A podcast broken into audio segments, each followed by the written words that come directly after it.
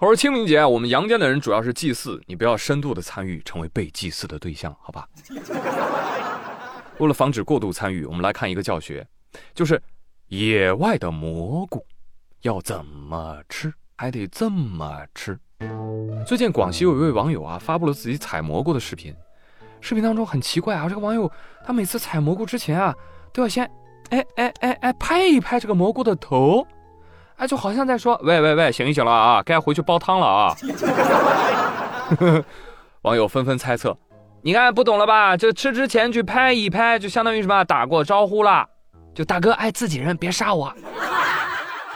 但是后来我了解一下，说为什么要这么做啊？好像是因为这个蘑菇啊，它是通过释放孢子来繁殖的。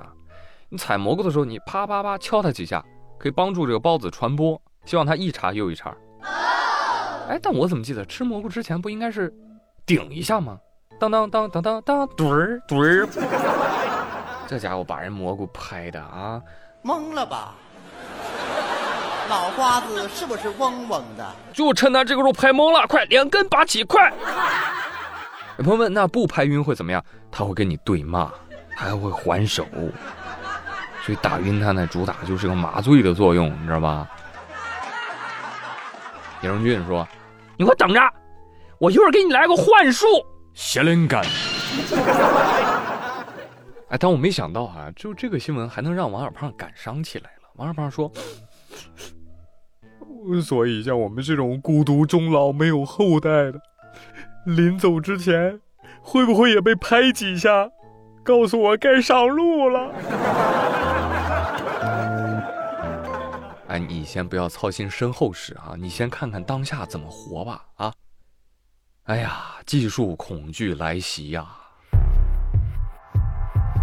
二十九号，未来生命研究所公布了一封公开信，呼吁所有的 AI 实验室立即暂停训练比 GPT 四更强大的 AI 系统，至少六个月。接着发稿，这封信已经有一千零七十九名科技领袖和研究人员签名。除了之前说过的马斯克啊，还有辛顿、马库斯之外，还有包括图灵奖得主约书亚·本西奥、人工智能现代方法的作者斯图尔特·罗素、苹果公司的联合创始人史蒂夫·沃茨尼亚克等科技界的领袖人物都签字了。GPT 说：“哼，以为缓六个月，你们就能撵上我了？哈哈哈哈哈笑话！啊，对哈。”为什么不多不少，偏偏是暂缓六个月呀？是不是想让 Open AI 暂停六个月，让自己的工作室赶紧发展一下啊？要不然赶不上了呀！赶紧让他们暂停研发呀！哎，我跟你说没用的，我现在开始对这个 AI 发展啊啊持不大乐观的态度啊。就怎么说呢？从长远来说，对未来的人类一定是有好处的，但是对当代的我们来说，说好听了我们叫先驱，说不好听我们叫炮灰。因为啥呢？我觉得这项技术啊，就是所有的国家其实都不确定它的前景，但是呢，又隐隐约约觉得它有可能是下一次科技革命的推手、核心关键点。所以呢，各个国家都觉得那不得加大投入，赶紧研发，对吧？谁停谁傻，这个就变成了国家与国家之间的竞争，甚至是国家内部实验室跟实验室之间的竞争。啊，就比如说这个联合声明，有没有可能是缓兵之计？说白了，就现在啊，人人都陷入了囚徒困境，就生怕别人发展的快了，自己落后下来了，根本就停不下来。然后现在这个 AI 的技术，哇，那真的，你看之前节目还说的 GPT 三，哎，这一转眼 GPT 四就来了。AI 的指数迭代的速度实在是太快了，可以说媲美甚至超越人类的产品不日将会到来。我估摸着这这时间也就以年计吧。哎，现在还没啥。等有一天你老板发现，哎呀，这个 AI 真的很好用啊，还可以无限加班呐，然后把你辞退的时候，你就会意识到问题的严重性了。据说啊，据说都是网友说的，据说 GPT 五已经爬完了人类网络上所有的视频。哇，真的假的？太让人惊讶了吧？谁给他们开的会员啊？有喜马的会员吗？啊，喜马的音频有没有被你们 GPT 爬过呀？你说万一以后啊，这玩意儿用朱宇的语音来一段妙语连珠，哇，张口就来，那我真就下岗了，真的。到时候你们一人一块钱，领养我好吗？还有我跟你说啊，这个 GPT 要是真是看完了互联网上所有的视频，我的妈呀，那他现在的人格应该是个老色批吧？那要连暗网里那些变态玩意儿他都看了，哎呀妈呀，真的不敢往下想啊！好了，不想了，想了也没用，还是当一天钟，被和尚撞一天吧。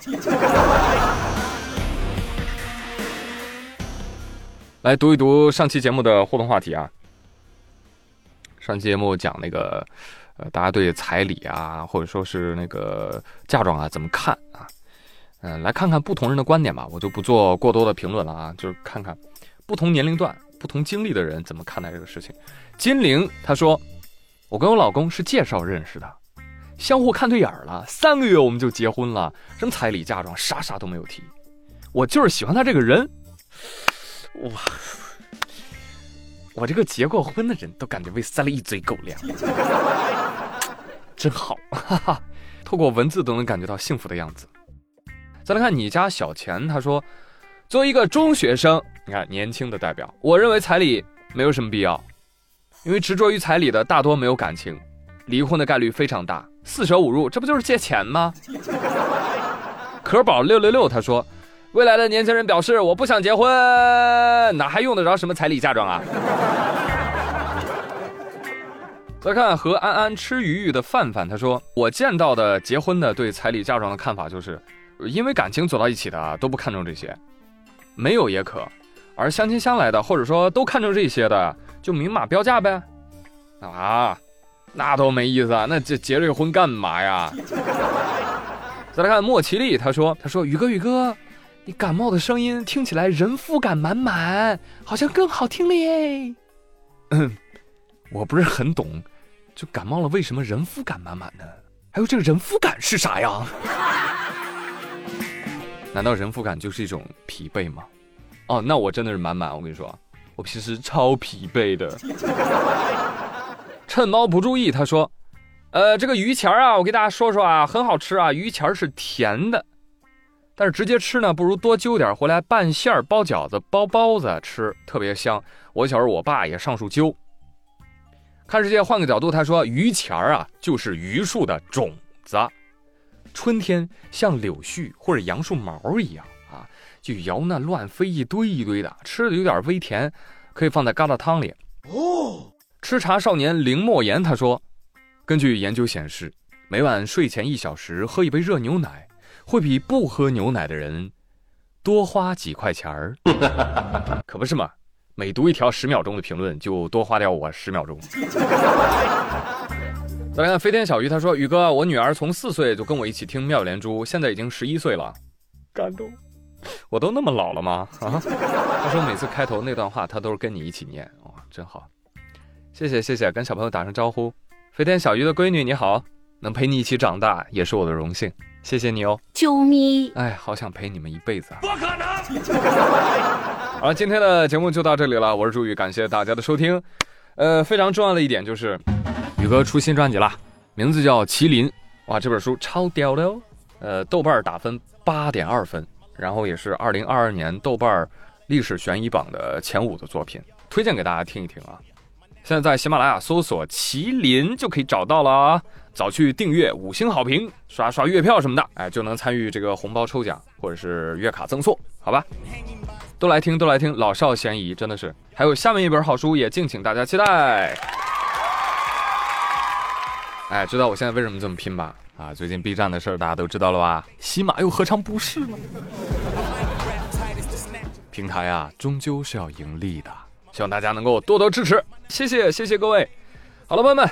以上就是本期妙连珠的全部内容，咱们下期节目再会喽，拜！别走，听段新书片花那么大。高人传异事，麒麟现杀机。清乾隆年间，江南名城苏州的大街上，突然出现了一头麒麟。这种在神话和传说中存在的瑞兽，竟然真的现世了。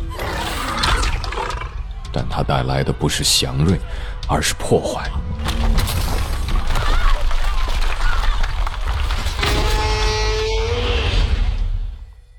苏州这个乾隆南巡必到之处，有改名换姓避难的传统儒生。真正有风骨的中国士人，你还没见过。舌灿莲花的说书人，今儿我要讲个不一般的，称得上奇绝。法兰西基督教会传教士，耶稣来到人间，无条件的爱，无条件的原谅。混血儿，红毛鬼子又来了，他是黄毛，叫他黄毛怪。叛逆青年，狗日的，见不到你乔爷头上来了。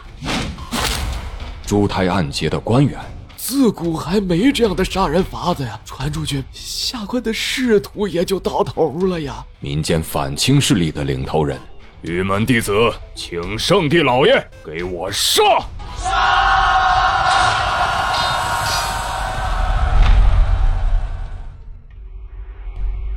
在那样辉煌的时代下，总有太阳照不到的角落。